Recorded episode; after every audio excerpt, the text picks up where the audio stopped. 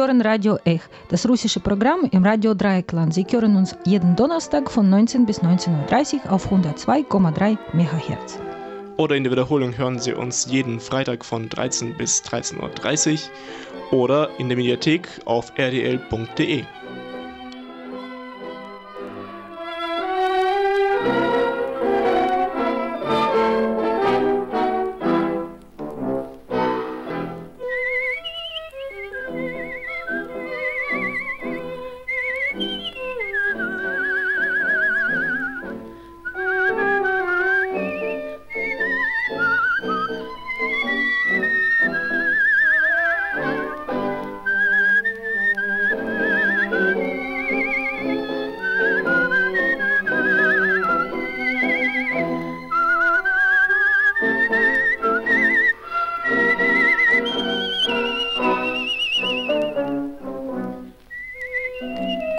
Abend, liebe Zuhörerinnen und Zuhörer. Gute Tageszeit.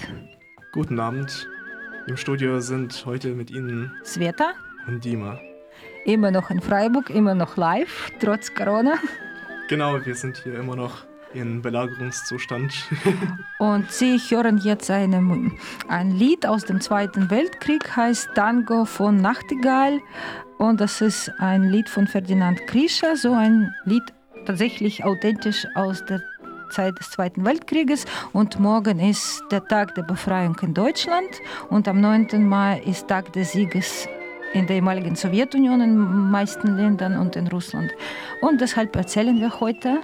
Genau, deswegen geht es uns heute um 8. und 9. Mai, Tag des Sieges über Nazi-Deutschland. Oder, oder Tag der Befreiung Deutschlands. Genau, und zwar, ja, und weniger über ähm, 45 über tatsächlich äh, den Sieg über Nazi-Deutschland, sondern über die Erinnerung daran sozusagen, darüber, wie äh, dieser Tag heutzutage und in der Nachkriegszeit begangen wurde und begangen wird. Ja, wir sprechen über die Tradition, wie es dazu gekommen ist und dann haben wir uns Fragen vorbereitet, äh, auf die wir Antworten suchen oder...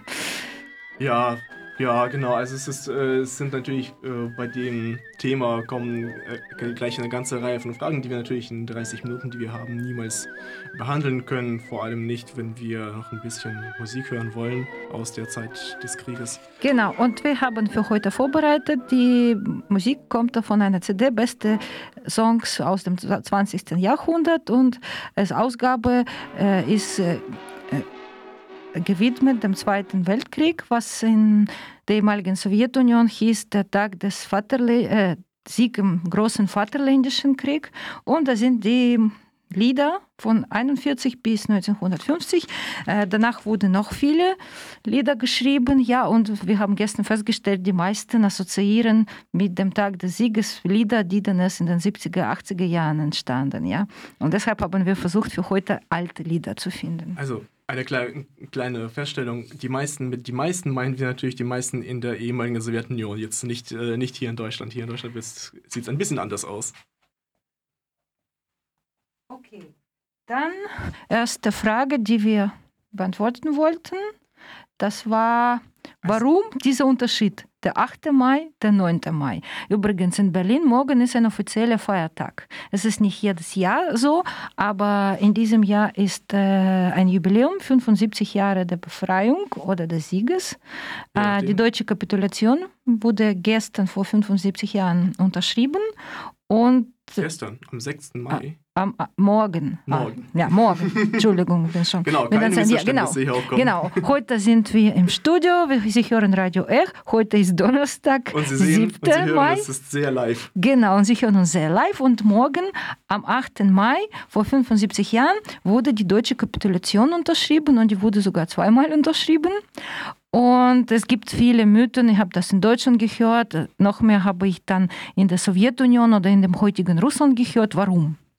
Ja, wieso? Äh, Moment, was heißt hier warum? Also ähm, in, im Westen ist es äh, der 8. Mai, um den es immer geht, und äh, in der ehemaligen Sowjetunion ist es immer der 9. Mai. Und ähm, es war auch irgendwie in der wenn man nicht drüber nachdenkt, dann ist es so der, das Gefühl immer da so, ja, diese Westler, die wollten immer so ein eigenes, eine eigene Geschichte des äh, Zweiten Weltkriegs schreiben mit ihrem D-Day und so Zeug. In Wirklichkeit war es natürlich alles die Ostfront und 9. Mai und so. Genau, und in, äh, von der russischen Seite habe ich solche Theorien gehört. Ja, die Alliierten, die Franzosen, Amerikaner und die Briten haben heimlich hinter Stalins Rücken die Kapitulation in Reims in Frankreich unterschrieben und Stalin war beleidigt und deshalb gibt es 8. und 9. Mhm. So, solche Theorien kursieren. Also man muss schon sagen, Stalin war sehr oft und sehr beleidigt. Genau, aber die Wahrheit kann man heutzutage erfahren, wenn man einfach googelt und in Wikipedia nachschaut und alles ist überhaupt nicht so spektakulär, wie es scheint, sondern äh, zur Geschichte. Ja, erstmal wurde die Kapitulation unterschrieben in einem französischen Kaff Reims. Kaff? Kauf, ist es groß oder nicht? Stadt auf jeden Fall. Stadt, aber sehr klein. Und das wurde unterschrieben im Gebäude der, äh, der damaligen Schule. So, ich habe Bilder gesehen, das ist wirklich so ein Dorfschule-Gebäude. Ja? Und dort waren aber Vertreter der Sowjetunion auch dabei. Da war so ein General äh, Suspa, äh, Spala, muss man gucken in Wikipedia. Auf jeden Fall, da waren äh, russische, ähm, sowjetische. Ge sowjetische Generale. Sowjetische Generale waren da und es war dann die deutsche Führung und äh, die wollten dann die Kapitulation unterschreiben und die kam dann in Kraft am 8. 8. Mai um 23 Uhr europäischer Zeit, deutscher Zeit. Ja? Und äh, die sowjetischen äh, Repräsentanten haben natürlich ein Telegramm, wie damals ging, es gab kein App-Telegramm, es gab tatsächlich Telegramm, haben Stalin ein Telegramm geschickt, äh, ob er einverstanden sei. Niemand weiß, die Geschichte schweigt, warum. Stalin hat nicht geantwortet. Es war wahrscheinlich Nacht und so. Und die sowjetischen Repräsentanten haben das so interpretiert, wenn Stalin nicht antwortet, dann ist er einverstanden. Wenn er was dagegen hätte, hätte er sich gemeldet. Und dann haben dann die Amerikaner, Franzosen, äh, Briten und die sowjetische Militärgenerale die Kapitulation mit den Deutschen unterschrieben, aber gleich danach Stalin hat sich tatsächlich geärgert und hat gesagt, nein, äh, die größten Kämpfe waren auf dem Ostfront und die Kapitulation muss nur in der Hauptstadt Berlins äh, unterschrieben werden und nirgendwo anders. Das muss ein symbolischer Akt sein, äh, in der Hauptstadt der Kapitulation des kapitulierenden Staates. Ja, des Kap äh, kapitulierenden Staates. Und die Alliierten haben gesagt, okay, okay, gut. Und Stalin hat dann ernannt äh, das Gebäude des ehemaligen Club der Offizieren Wehrmacht, äh, der Wehrmacht Karl Horst. Und dort Hin wurden dann die Deutschen gebracht und äh, kamen dann auch die alle Alliierten und alles wurde nochmal unterschrieben und die erste äh, Unterzeichnung wurde als Vorbereitung zur Kapitulation benannt aber egal, ob die erste oder zweite, äh, beide Kapitulationen eigentlich äh, war, also der, der, Hauptsinn war, dass alles in Kraft am um 23 Uhr am 8. Mai tritt. Und die Sowjetunion gro war groß. Ja? Äh, in, äh, zu diesem Zeitpunkt der Kapitulation war nach Moskau-Zeit schon 1 Uhr, 9. Mai. Und in Vladivostok war es schon ein Tag und die Sonne schien. Übrigens, meine Großmutter hat gefeiert in Vladivostok mit den Amerikanern. Das war eine sehr interessante Geschichte, die man auch so nicht so kennt in den Geschichtsbüchern und so. Die, sie sind dann aufgewacht und haben gehört, Deutschland hat kapituliert, wir haben gesiegt. Und dann hat meine Oma erzählt, die war ein junges Mädchen, gerade fertig mit dem Studium, dass plötzlich alle hatten Angst und Amerikaner, amerikanische Marinesoldaten, die da stationiert waren in Vladivostok und sowjetische Bürger haben sich umarmt und zusammen Musik gehört und getanzt. Und die Amerikaner hatten natürlich mehr Essen als die sowjetischen Bürger und haben dann amerikanische äh, Konserven, Fleisch gegeben und Brot und es gab Sekt. Und für meine Oma, das war ein der wichtigsten Ereignisse ihres Lebens, zusammen feiern den Tag des Sieges am 9. Mai 1945 mit den amerikanischen Marinesoldaten in Vladivostok ist eigentlich krass, wenn man so bedenkt, für die Amerikaner ging der Krieg ja eigentlich weiter. Für, für die war der Krieg nochmal im, im Pazifik eigentlich genauso wichtig wie, wie in Europa. Und also für die ging es eigentlich nahtlos weiter. Also für die war es eigentlich so ein kleiner, ein, einer der Siegestage, aber eigentlich, eigentlich geht es weiter. Für uns war es im Gegenteil so eigentlich der, der Tag des Sieges, ja. Ja, eigentlich, das war das, der, Ende des Krieges. das Ende des Krieges in Europa. Nicht Genau. des Zweiten Weltkrieges, das ist, Ja. kommt erst im September, ja. Genau. Aber für Europa ist es ein großer Feiertag und vielleicht hören wir noch ein bisschen Musik. Äh, ja, jetzt wo wir festgestellt haben, dass es äh, witzigerweise, äh, als der, die, ähm, der Waffenstillstand eintrat in Moskau und in der Sowjetunion war es schon längst äh, der 9. Mai, in, in, in Deutschland war es noch der 8. Mai.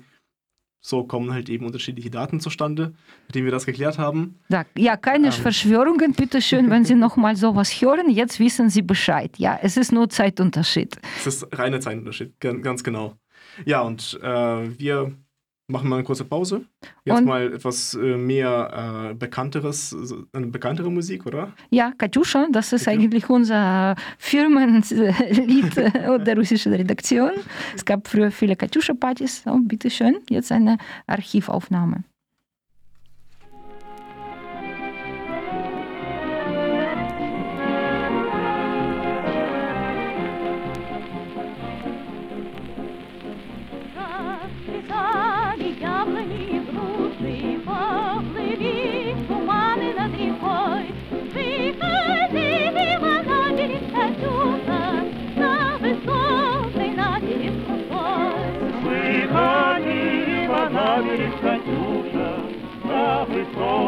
На перед трубой.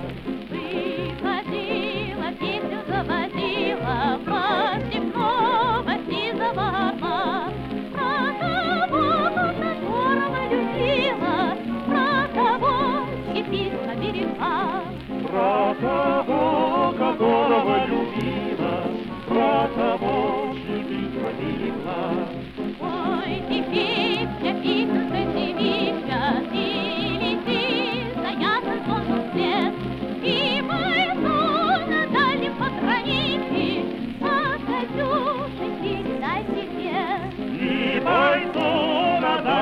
границы, а скоту передай привет. Пусть он помнит всех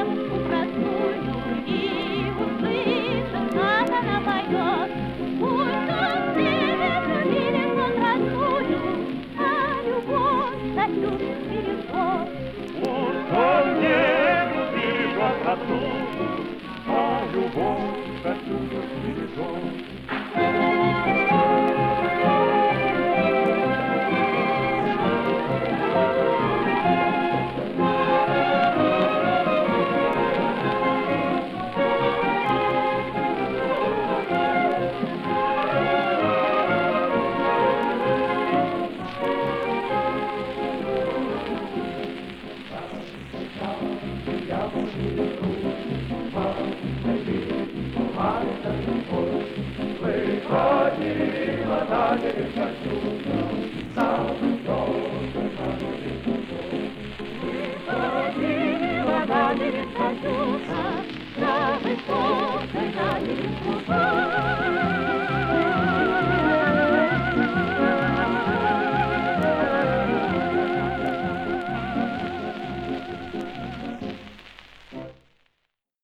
Ja, man muss sagen, das Lied ist noch älter als der Zweite Weltkrieg. Der kommt, das, das Lied kommt eigentlich aus den 30er Jahren, aber war so populär. Es geht um einen jungen Soldaten und seine Geliebte, die auf ihn zu Hause wartet und er hütet die Grenze.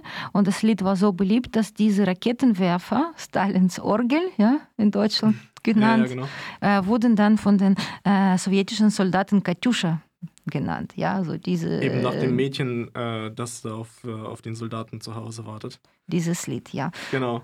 Es ist halt, äh, witzigerweise äh, geht es in dem Lied auch noch darum, dass dann die, die Sam Samurai äh, wegrennen und so weiter zerschlagen werden. Und das, da merkt man natürlich, es geht eigentlich um den Widerstand, äh, um den Krieg gegen, gegen äh, Japan und gar nicht so sehr über Deutschland. Aber ist eigentlich egal. Aber das ist, das ist einfach ein Liebeslied. Liebe zwischen einem Grenzsoldaten und seiner Geliebten. Und so wurden dann diese Raketenwerfer benannt. Aber wir gehen zurück zur Geschichte. Jetzt, wenn man so Militärparade in Moskau anschaut, denkt man wahrscheinlich hier, dass das diese, diese Russen, diese alte sowjetische Tradition, das war immer. Ja, genau. Das ist, das ist immer diese, äh, jetzt eigentlich so die Vorstellung, dass die, die Russen, die brauchen ihre Mi- Militärparade zum 9. Mai.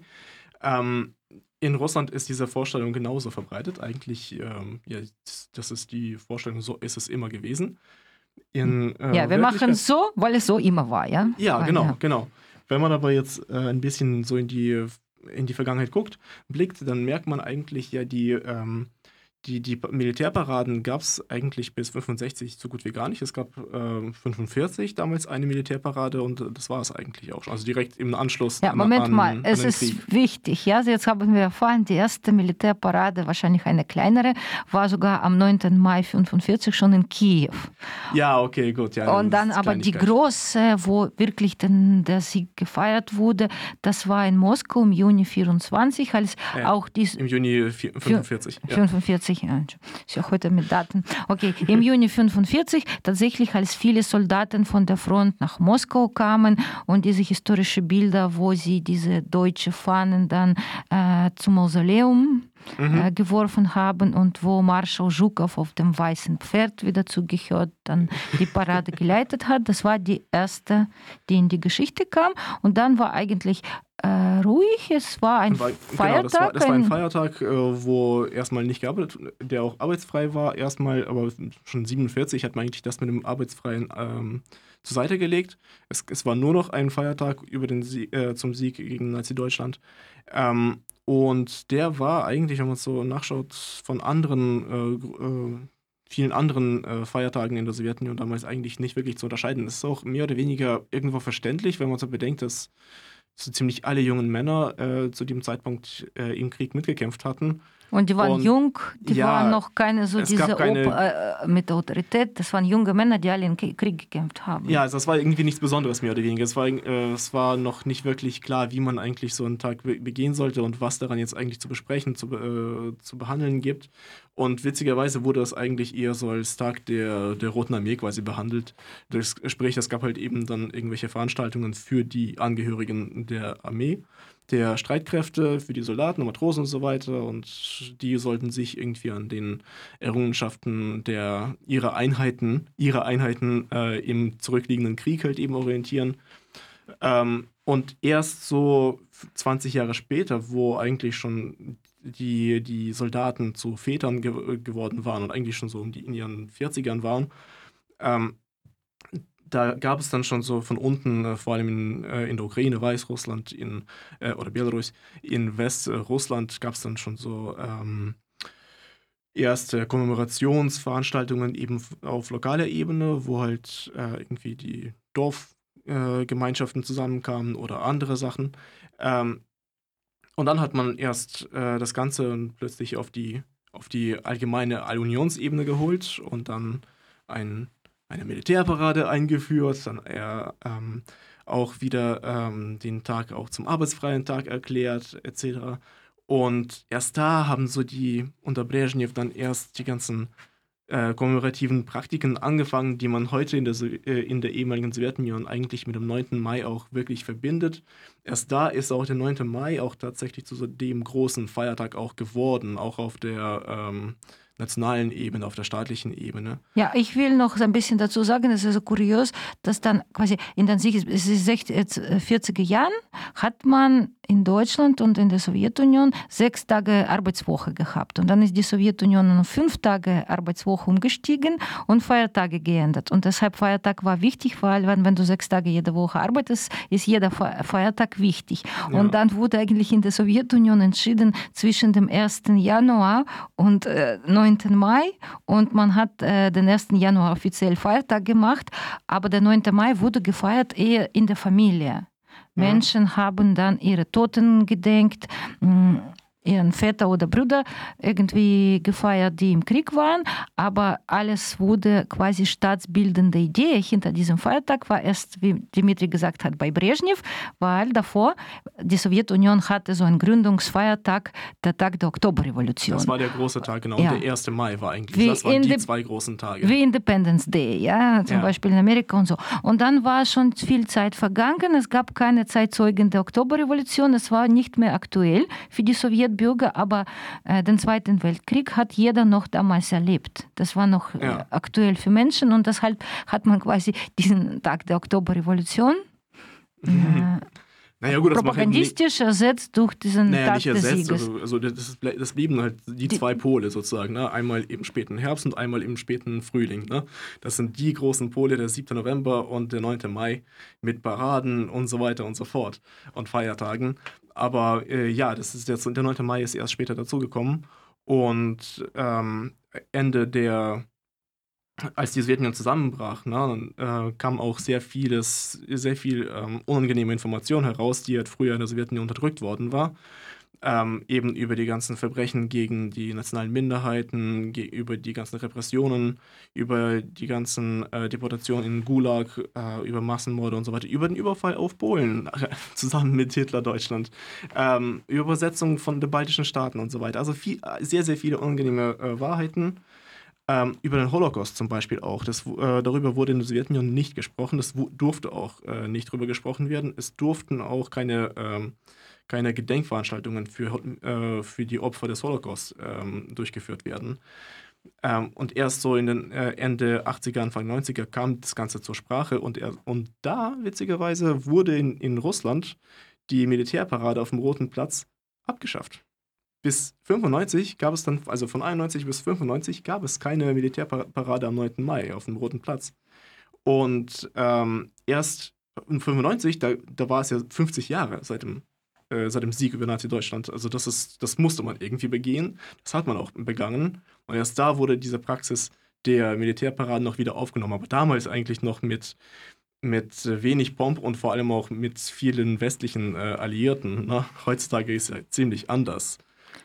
Aber das war nicht nur in der Sowjetunion so, so zum Beispiel in der DDR hat man auch diesen Feiertag gehabt bis 67 und dann hat auch abgeschafft und hat nur alle zehn Jahre zu runden Datum gefeiert. Ja. Äh, und eben, wenn man dann weiter schaut, dann, dann hat eigentlich Putin, äh, unter Putin hat das, äh, der, der Feiertag eigentlich wirklich diese vollkommen überdimensionierten Ausmaße angenommen, dass man halt eben dann äh, sogar die rote Fahne immer, wie, immer mal mehr in den Hintergrund gedrängt hat, dann nur noch die Trikolore, äh, die antisowjetische Trikolore eigentlich hochgehalten hat, äh, dass der rote Stern immer weiter in den äh, Hintergrund gerückt ist und stattdessen halt eben das neue ähm, Banner, äh, so, so, ein- so ein Band der St. Georgsorden ähm, äh, eingeführt wurde. Ähm, und diese zentrale Rolle eben des Zweiten, We- äh, des Sieges im Zweiten Weltkriegs ist eigentlich erst so eine Geschichte der letzten 15 Jahre ungefähr, dass das so zentral und wichtig geworden ist. Vor allem ist es in der Zeit der Fall, wo Russland sich eigentlich mit allen Verbündeten zerstritten hat. Genau. Wo, äh, mit den alten Verbündeten aus dem Zweiten Weltkrieg und sogar mit den äh, Nachfolgestaaten der Sowjetunion, mit der Ukraine, mit, mit den baltischen Staaten, mit allen letztlich.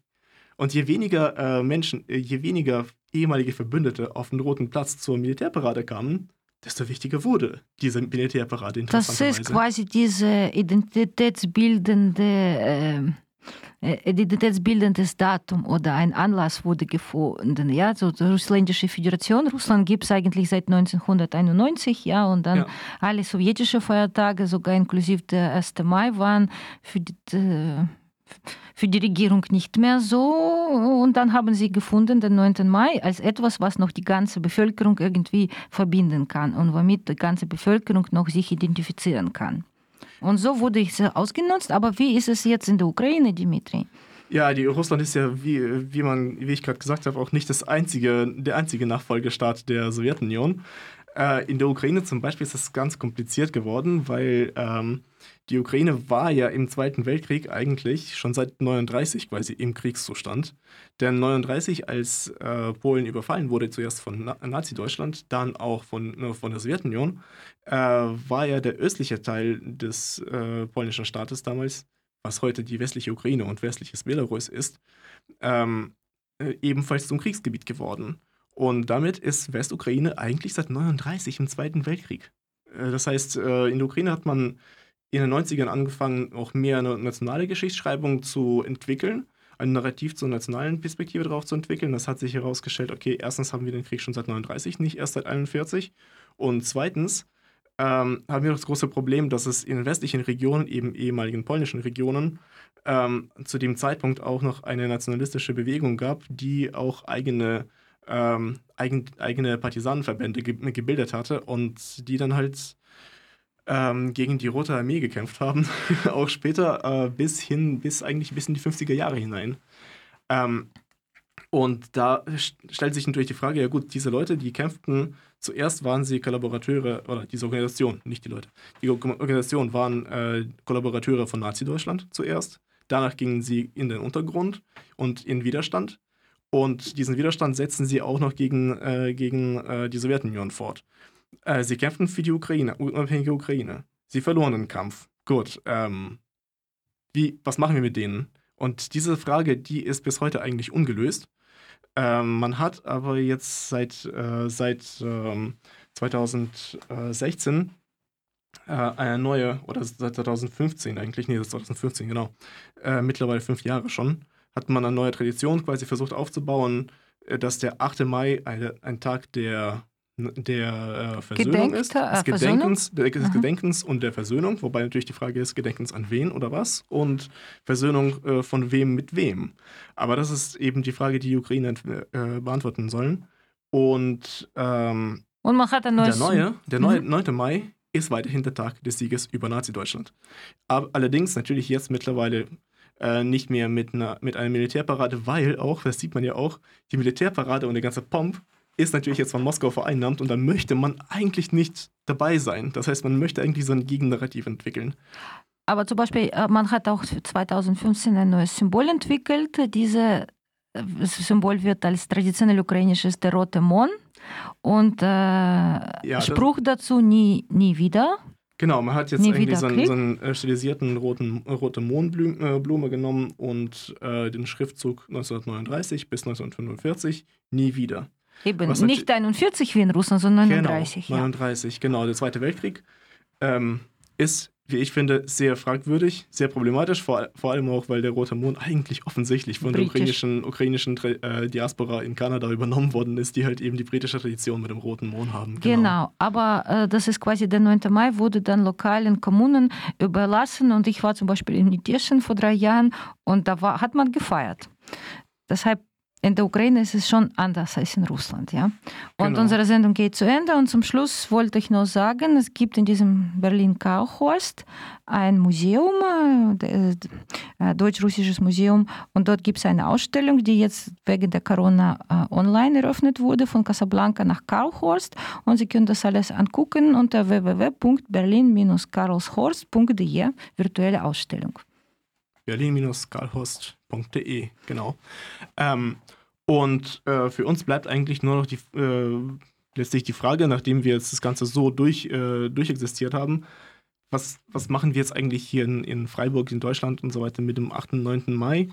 Äh, wenn man jetzt, ähm, wir haben eigentlich so ein Problem quasi wie in der Ukraine ähnlich, wenn, wenn wir jetzt den Pomp äh, mit dem 9. Mai mitmachen wollen, eben äh, gut, dass die Na Nazi-Deutschland untergegangen ist, marschieren wir quasi zusammen mit, mit, äh, mit dem Putins Regime. Wollen wir da nicht mitmachen, sind wir quasi in Deutschland auf der Seite irgendwelcher Revisionisten. Dieses Problem, das ist eigentlich so das Problem, äh, dass sich mal die Linke mal, äh, mit, der, mit dem sich die Linke mal befassen sollte. Ich finde einfach mal, je nachdem, in welchem Kontext man spricht, wenn man mit Revisionisten spricht, dann muss man die rote Fahne hochhalten. Wenn man mit irgendwelchen Russen spricht, die dann äh, Kriegs, äh, sich plötzlich kriegsgeil aufführen, dann sollte man halt eben da auf die Bremse treten. Aber wir haben keine Lösungen parat. Wir haben genau. das angesprochen. Was interessant, vielleicht können Sie auch uns schreiben, äh, unsere Sendung kommentieren, wenn die online steht, ja, was genau. Sie dazu denken. Und zum Schluss noch ein Lied. Das ist dann äh, das sind die dunkle Nacht. Notch, die genau, dunkle das ist Nacht. Ein, tatsächlich ein sehr gutes und bekanntes Lied. Und damit verabschieden wir uns auch. Und im Studio waren heute Sveta und Dima. und alles Gute. Bis bald. Темная ночь, только пули свистят по степи, Только ветер гудит в проводах, Тускло звезды мерцают. Темную ночь. Ты, любимая, знаю, не спишь, И у детской кроватки тайком Ты слезу утираешь. Как я люблю глубину твоих ласковых глаз, Как я хочу к ним прижаться теперь губами. Темная ночь разделяет.